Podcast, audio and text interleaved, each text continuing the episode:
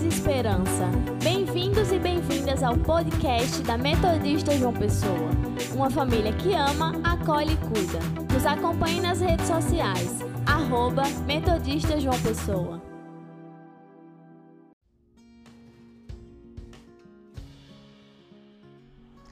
Barcos parados junto à praia. A pesca maravilhosa, ou o chamado de Jesus para fazer discípulos, vai nos acompanhar nessa série de reflexões.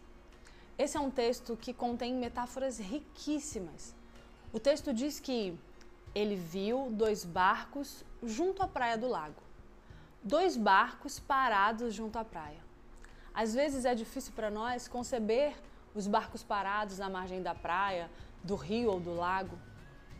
Pensamos o barco sempre em movimento, sempre navegando nas águas. Ver os barcos assim parados pode nos dar a impressão de inatividade.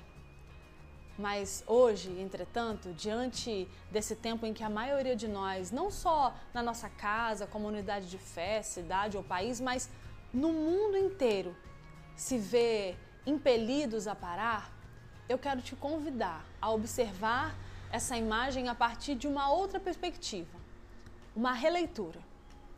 Barcos junto à praia do lago. Não avalie como inatividade. Esses barcos que Jesus observa estão, na realidade, parados após uma longa viagem dos pescadores. Eles estavam ancorados para um processo de avaliação, de abastecimento, revisão, de ajustes necessários e, consequentemente, adequando-se para novas viagens. No caminho, nosso caminho é desgastes, decepções, projetos que não foram executados, canseira, resultados tristes por opções infelizes, descaminhos que nos fazem perder a dimensão real da nossa existência. Os barcos parados juntos do lago constituem para nós hoje uma excelente lição para esse tempo de quarentena, a fim de nos levar a avaliar os caminhos traçados, trilhados ao longo da nossa jornada. Não é hora de deixar as redes, de ensarilhar o nosso equipamento é, missionário, mas é hora de sonhar, de sentir o mover do Espírito Santo na vida da igreja e da sociedade.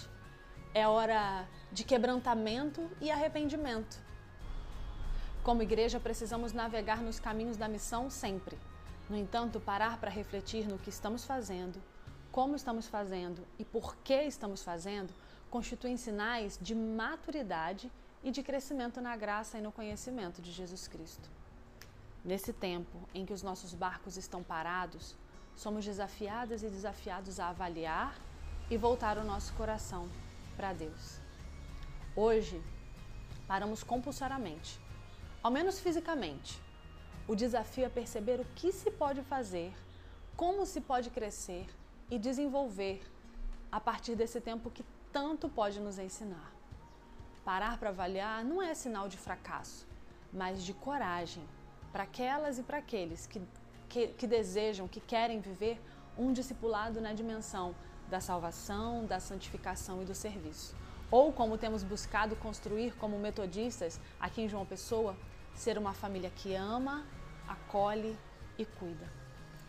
Permita que Deus trate o seu coração nesse tempo estejamos com os nossos barcos parados para avaliar, rever posicionamentos, sonhar, olhar adiante onde o sol já está brilhando e ouvir a doce voz de Deus que nos chama para a sua missão.